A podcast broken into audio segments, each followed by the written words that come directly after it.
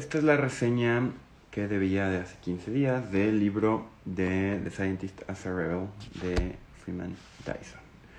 Eh, me eché la pinta la semana pasada, pero ya de vuelta y espero que sea una reseña que les parezca entretenida, útil, interesante. Hola Adriana querida, ¿cómo estás? Me la voy a echar, ahora no tengo mis notas en la pantalla, más bien lo que quiero es hacerlo más orgánico con el librito eh, y platicarles lo que el señor Dyson nos tiene que decir sobre el rol de los científicos y el rol de la ciencia en general en una sociedad o en un momento específico en el tiempo y el espacio. Eh, me da mucho gusto que se estén uniendo. Gracias, como cada domingo, Adriana querida, Amore.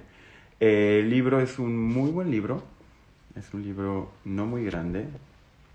Está editado en el 2006, pero después hace un adendum, agrega a cada capítulo, agrega un, un texto adicional, ¿no?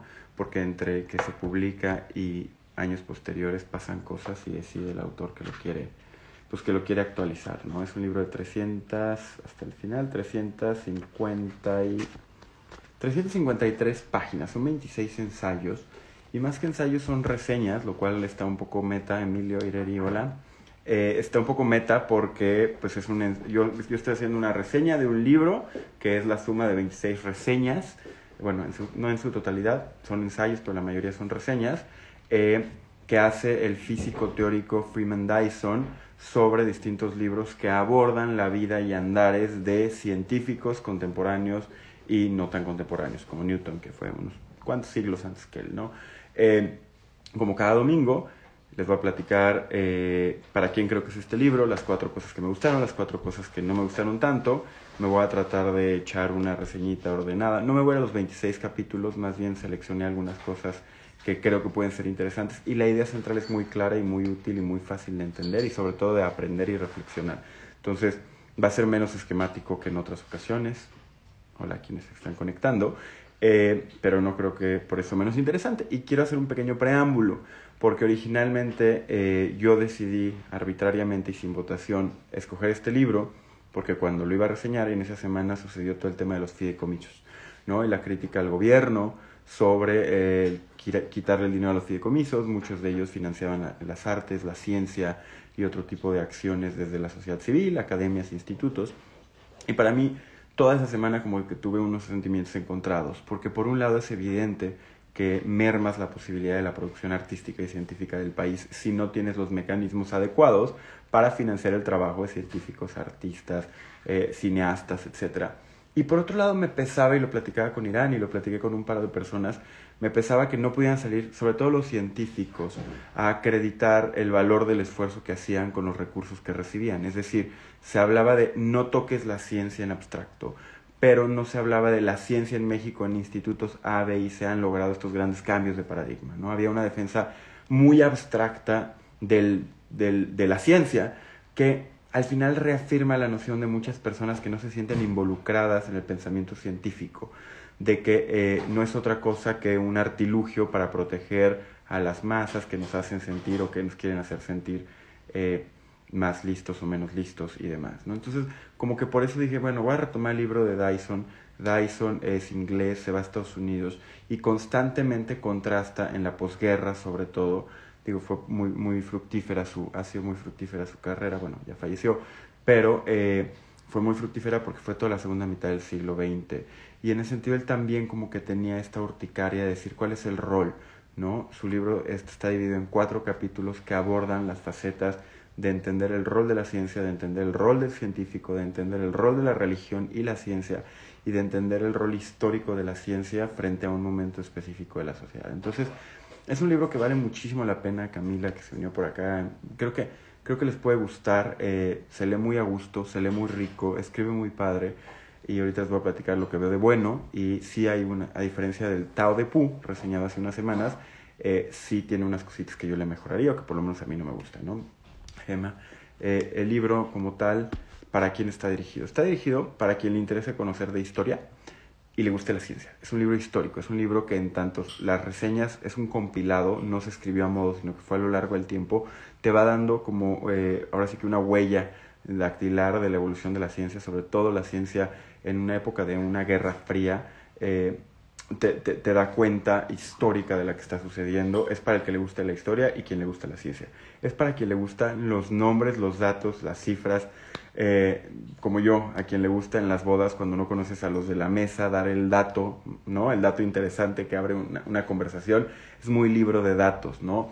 Te da muchos nombres. Eh, tiene un afán muy historicista y eso está muy padre para quien le gusta. A mí me lo hace muy difícil porque yo mi pensamiento es mucho más abstracto, entonces retener la cantidad de cifras, hechos, momentos concretos, nombres, peleas, grillas, rencores, amores y desamores del mundo científico durante 50 años es muy difícil. Entonces, pero al que le gusta mucho de los datitos, es un libro que le va a gustar.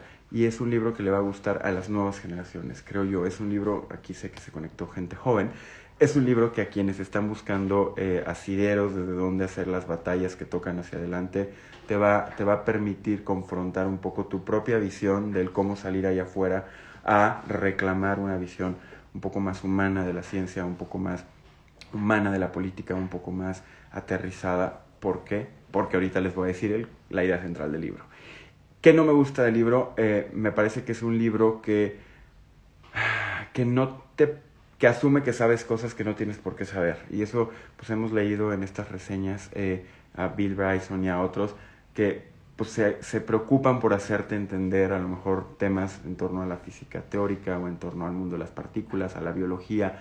Él no, él no se preocupa por eso, asume que pues, tú ya lo sabes y por eso estás leyendo de la historia que llevó a ese tipo de descubrimientos.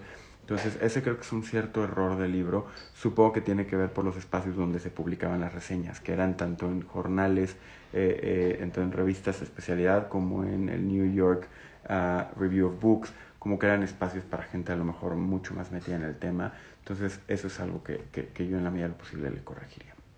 ¿Y de qué trata de manera central el libro? El libro trata de la dicotomía o el conflicto que hay entre quien cree que la ciencia es un mundo de ideas y quien cree que la ciencia es un mundo de herramientas. Constantemente te hace contraposiciones entre la ciencia eh, daltoniana y la ciencia cartesiana, ¿no? siendo la cartesiana un mundo abstracto de las ideas, de Descartes, y eh, eh, baconiana, no daltoniana, baconiana. Y Bacon, Francis Bacon, que era muy en la lógica de Darwin y demás, de ir a explorar, capturar, ver, dice, hacer pedacitos, ¿no? Entender el universo a partir de las herramientas y los objetos tangibles.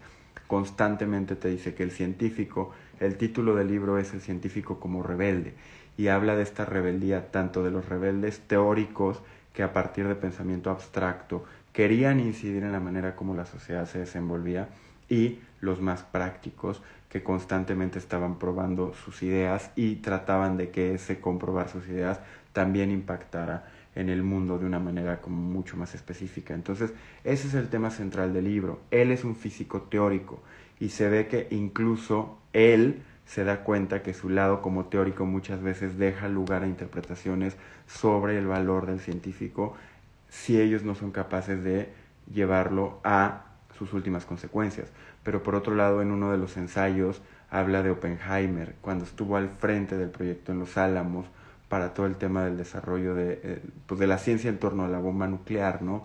Te hace, te, disecta un poco la figura de esta persona que era académico, pero que era diplomático, pero que en algún momento decidió que pues iba a poner al servicio de su país a la ciencia y sin importar consideraciones éticas, pues ayudó a Estados Unidos a desarrollar una bomba que incluso lo plantea en el libro, pudo nunca haber explotado porque la guerra estaba por acabar, pero fue más un afán de probar si la ciencia realmente podía lograr lo que se había propuesto que se decide detonar, no solo desde una perspectiva militar, pero desde una perspectiva científica. Y es, es uno de los ensayos más largos del libro porque hace una gran crítica y dice, ok, pues sí, yo soy de los que cree que el científico tiene que incidir concretamente en la vida de las personas y tiene que aprovechar las herramientas a su disposición, pero por otro lado, también creo que el científico tiene que aprender a autolimitarse, tiene que aprender a unirse a otras formas de experimentar el mundo, al poeta, al filósofo, al religioso, ¿no? Eso es otro de los hilos conductores que hace a lo largo del libro. Ya sé, y es, es, es, un temón, y es bonito, y es el, justo el, de los 26 ensayos es el, el ensayo que está en el centro.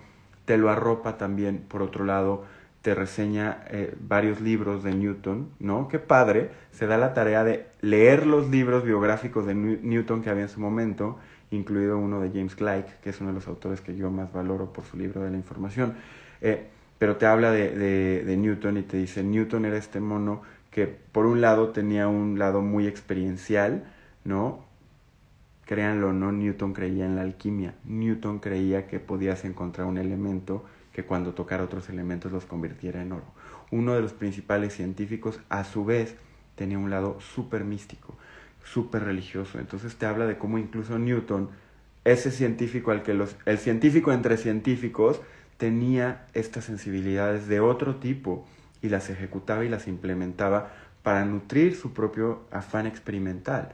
Los últimos capítulos, incluso Freeman Dyson, en los últimos tres ensayos, cuestiona y contrapone la religión y te dice qué rol tiene la religión para con la ciencia, no solo la filosofía en abstracto, qué rol tiene la religión desde una perspectiva concreta y desde una perspectiva abstracta. Entonces, estás hablando de que un científico que acreditadamente fue el que logró unir dos formas de interpretar el mundo, gracias a él, eh, Feynman, otro de mis grandes ídolos, y dos científicos más lograron unir su visión del universo desde la perspectiva de la física teórica y ganaron a la larga, ganaron el premio Nobel de física por sus esfuerzos.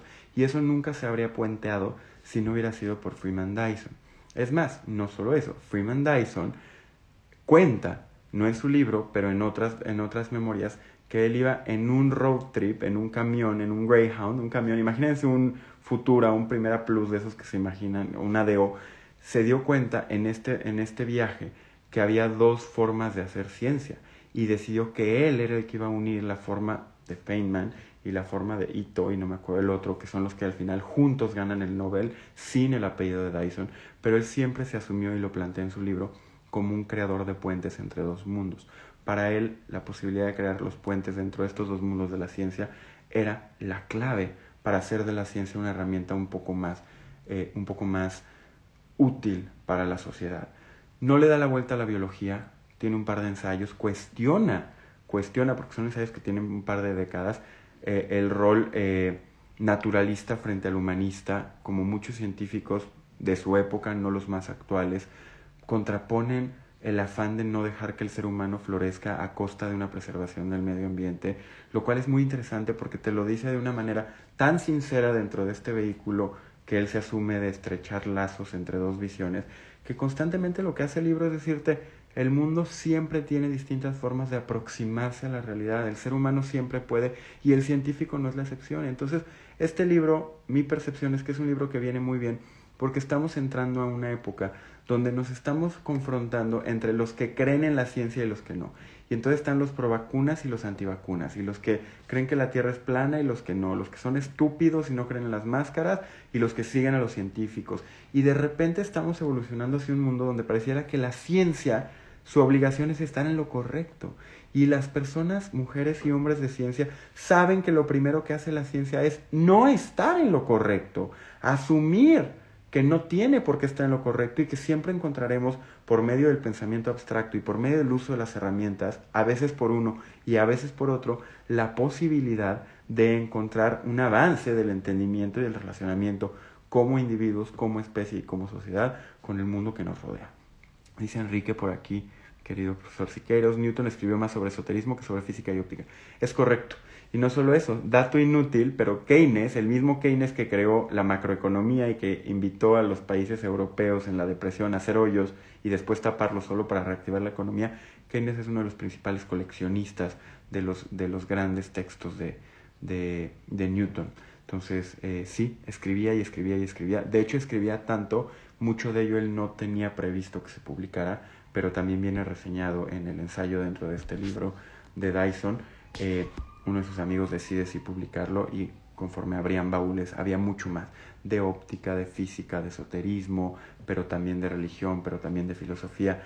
Él era tan bueno que logró ser de los pocos científicos que tuvieron una excepción por parte del monarca para poder ejercer la ciencia sin obligarlo a ceñirse a los preceptos de la religión. Así de bueno era. Tenías muchos científicos increíbles en esa época Digo, era una época de, próspera para su época. Eh, Y él logró que el rey de Inglaterra le diera una excepción para que pudiera en Cambridge, si mal no recuerdo, seguir haciendo su ciencia. Entonces, imagínense. Y aún así, Newton escribió mucho de esoterismo, escribía mucho de religiosidad. Dice Eric, sin anular el respeto e indudable valor de la curiosidad científica, creo que la pregunta, ¿puedo lograr esto o aquello? Tendría que ir acompañada de un riguroso, debería estar haciendo esto o aquello. Eh, totalmente. Y también lo plantea Ireri, querida, también lo plantea y te dice, la ética, te habla de la ética del científico y te habla de lo difícil que es pensar la ética del científico si no es desde la ciencia misma, pero también retoma a Godel y como Godel desde las mismas matemáticas comprueba que incluso las matemáticas que se creía que eran el lenguaje de la ciencia más puro no eran completas. Es decir, el teorema de la imposibilidad de Godel viene reseñado aquí y de hecho es el segundo ensayo de los 26 donde te dice, no se confundan, la ciencia no se agota, sin embargo la ciencia tiene herramientas que evolucionan y la ciencia tiene que hacer uso de esas herramientas, pero no dejar de lado su rol en la sociedad al momento de preguntarse si quiere hacer algo. Hola Mafer, bienvenida. Entonces, esa es una idea muy buena y también en el primer ensayo te dice que la ciencia es casi como lo que es la poesía para el desarrollo del espíritu humano. Y me gustó mucho porque más adelante te cita a otro científico que decía que, imagínense esta frase tan bonita, todos vivimos en el tiempo presente, pero el futuro todos son ondas y en el pasado todos son partículas. Eso es un poema. Vivimos en el presente, pero en el futuro todo se comporta como ondas y en el pasado todos son partículas. Si lo piensas, pues qué bonito imaginar un futuro más como una onda, más fluyendo, y el pasado como partículas que son memorias. Pero al final del día, sí, nuestra propia aproximación al tiempo nos permite entender que cuando tú mides en pasado, por definición la física cuántica establece que no ves más que partículas en un momento específico y hacia adelante todos son campos, no necesariamente ondas, ya nos dimos cuenta que no son necesariamente ondas, pero sí son como eh, eh, como espacios cuánticos donde todo puede estar sucediendo. El futuro es el espacio de posibilidad y el pasado son partículas concretas. El futuro es un espacio donde todo es realizable, prácticamente el pasado son solo las memorias que nos quedan. Muchos de los ensayos que reseña en su libro Freeman Dyson son maravillosos porque también nos permite conocer el lado poético. Muchos de los científicos que reseña son poetas, son autores que tienen una sensibilidad habla no solo de los científicos consagrados, trae un capítulo que es una oda a los amateurs. Y habla de Tim Ferris, el mismo Tim Ferris que tiene el libro de Tools of Titans y las cuatro horas de eh, la semana laboral de cuatro horas. Imagínense cómo es capaz de conectar este mono las cosas. Y te habla de que es un, eh, es un astrónomo eh, amateur y te habla del rol de los amateurs y te dice cómo la comunidad de científicos amateurs que existe viendo el cosmos permite que encontremos cosas que los grandes observatorios no podrían por la simple y sencilla razón de que esos observatorios no pueden enfocarse en todo el universo. Necesitas que haya un ejército de personas enamoradas de lo que hay allá afuera de nuestro planeta para que juntos encuentren lo que los científicos de CEPA con laboratorios de millones y millones de dólares nunca podrían encontrar. Entonces, otra vez, ¿por qué nos estamos peleando y por qué estamos diciendo todos todos son unos tontos menos los científicos y quienes creen en los científicos? No, no hay esta contraposición. Todas las personas nos podemos involucrar en abordar los fenómenos no solo de la ciencia pura, sino de otro tipo de expresiones del conocimiento humano y dejar que sí, que el experto lleve la batuta cuando tiene los conceptos abstractos que nos iluminan mejor y cuando tiene las herramientas de tools para hacer mejores mediciones y aproximaciones. Pero todos podemos tener desde su ensayo de En defensa de los amateurs, podemos tener una aproximación científica y un afán y una curiosidad de conocer el universo que no está en contraposición. Otra vez, ¿por qué llegamos a un punto donde los que están con el gobierno actual son anticiencia y los que están en contra son prociencia? ¿Por qué creemos que la ciencia en sí misma permite dividir el mundo si la ciencia no es otra cosa que la capacidad de constantemente enamorarse y querer entender mejor el mundo con todas sus sutilezas, con todas sus diferencias, con todas sus propias formas de llegar a él, ¿no? Entonces, eso creo que es algo de lo que más me ha gustado del libro, eh, literal, quien decía esto, Lawrence Bragg, era el que decía, todo en el futuro es una onda, todo en el pasado es una partícula. Y hay dos cosas adicionales que quisiera, antes de que nos despidamos, compartirles. Déjenme nada más ver dónde está el, el este. Tiene dos ensayos muy... Eh, que vistos con los ojos del 2020 pueden ser bien inspiradores, pero en realidad hablan del tema de la guerra. Como les decía, son ensayos recuperados a lo largo de décadas en el siglo pasado. Y hay un ensayo que se llama Los pacifistas y te habla del rol de la contraparte que eran los pacifistas, los cuaqueros en Estados Unidos, te habla de los cuaqueros, pero te habla de científicos que decidieron dejar su, eh, su, su misión hacia la ciencia con tal de no dejar que fuera usado como una herramienta militar. Te habla de Mahatma Gandhi y te habla de cómo él tenía un principio también religioso pero científico. Recordemos que Gandhi estudió en Inglaterra te habla de cómo él también entendía la ciencia, pero también entendía el rol de una sociedad en paz y te contrapone porque para él la contraposición no era entre ciencia y contraciencia, era la ciencia como herramienta de paz o la ciencia como herramienta de guerra. Entonces, en ese ensayo de los pacifistas y después el ensayo de los rusos y los alemanes, te habla de otra cosa y con eso voy a cerrar porque creo que son, hay muchas ideas, pero estas ya son suficientes para esta noche. Carlos, Carlos, Carlos, queridos, José Rivas. La última idea que pone es, te habla después de la guerra, la Segunda Guerra Mundial, de dos eh, líderes militares alemanes que fueron juzgados en los juicios de Nuremberg. Y te habla de cómo uno de estos, eh, cómo uno de estos generales fue condenado a muerte y el otro fue exonerado.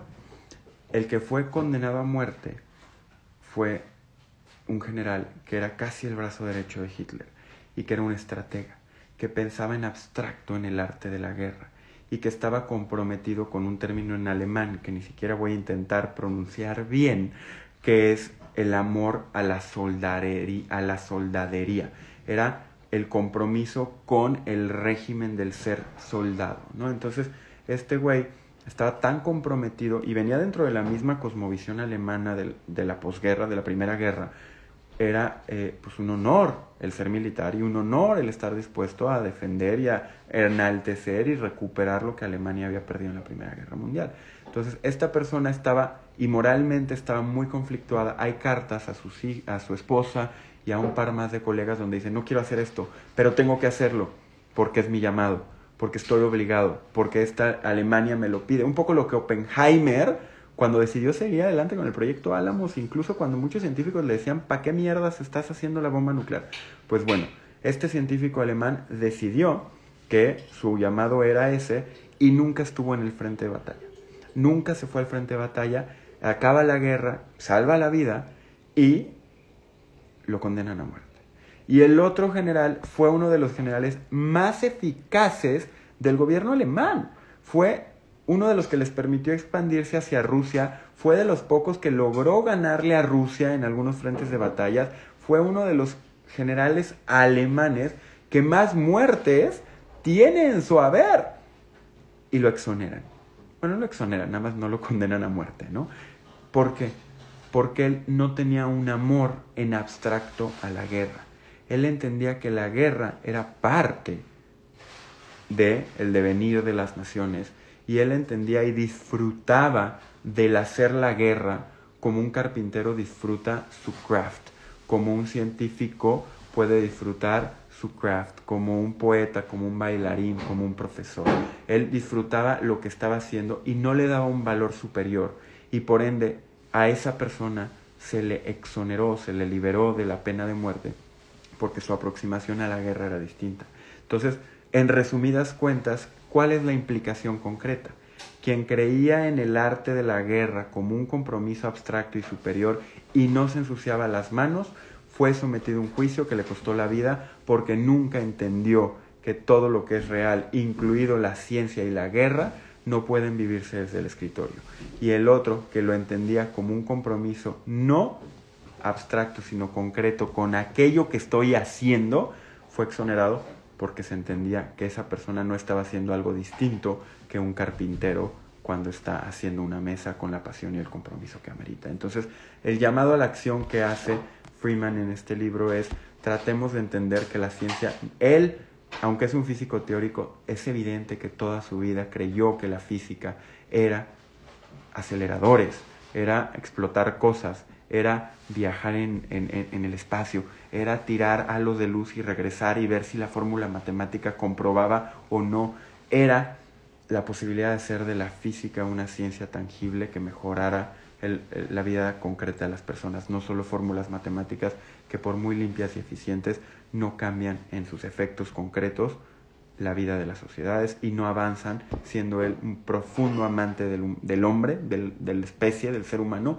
no avanza en el ser humano, critica al científico que no se lo permite y él mismo pues evoluciona de ser un teórico a ser alguien que puentea entre la teoría y la, y la práctica.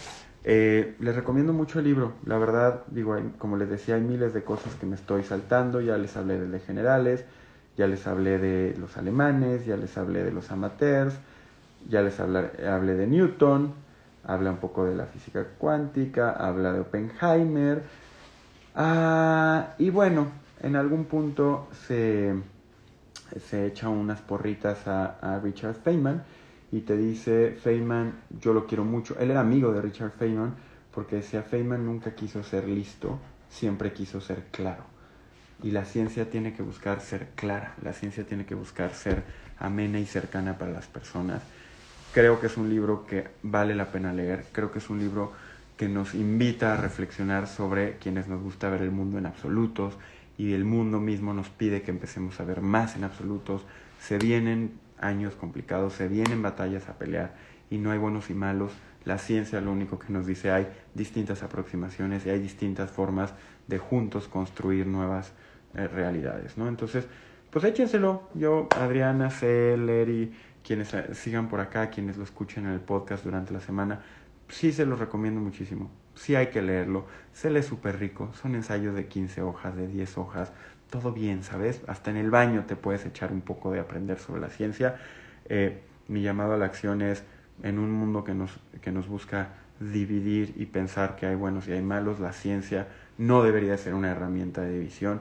Creo que los conflictos que estamos viviendo por el coronavirus, creo que los conflictos que estamos viviendo por las decisiones de Trump y Andrés Manuel en particular, nos hacen creer que la ciencia es un patrimonio de los listos y los correctos y eh, una arma en contra de los tontos e incorrectos. No es el caso, nada más lejos de la realidad. Créanle a la gente que hace ciencia, ellos se los van a validar y Freeman en su libro les va a explicar y contar de veintitantos científicos que a su manera nos permiten entender este gran principio. Eh, que tengan una gran, una gran semana. El mundo no es un western, conceptazo, profesor Siqueiros. En efecto, no hay un buen, un mal, una pistola humeante. Eh, hay más sutilezas y pues nada, vámonos a esta semana a buscar las sutilezas, a entender en el discurso social siempre la opción de ver el mundo con los ojos de un científico, tanto el profesional como el amateur. Eh, y pues nos vemos la próxima semana. Retomemos para la reseña número 17. Eh, llegaron unos nuevos libros en estas dos semanas que me eché pinta, entonces pues los pondré a votación el próximo martes. Voten por ahí. Échenme la mano, como siempre, por favor, Ireri Rivas, eh, Enrique, queridos, eh, hay que compartir, ayúdenme a compartir. Primo Emilio, Susani, bienvenida, te vas a tener que echar en podcast. Eh, ayúdenme a que más gente escuche esto. Yo le meto cariño, yo le meto corazón. Ahora sí que hay lo que sea su voluntad de su share. Pero pues con muchas ganas de que esto siga creciendo. Mi compromiso es 52 reseñas en este año. Ojalá y no haya muchas más pintas. Pásenla bonito. Gracias por los comentarios a quienes los hicieron. Gracias por las porras y los corazones a quienes los compartieron. Eh, nos vemos la próxima semana. Prima María Fernanda, pórtate bien. Ten una gran semana. Eh, nos vemos hasta la próxima. The Scientist as a Rebel, un gran libro de NIRV Editorial, autoreado por Freeman Dyson. Okay.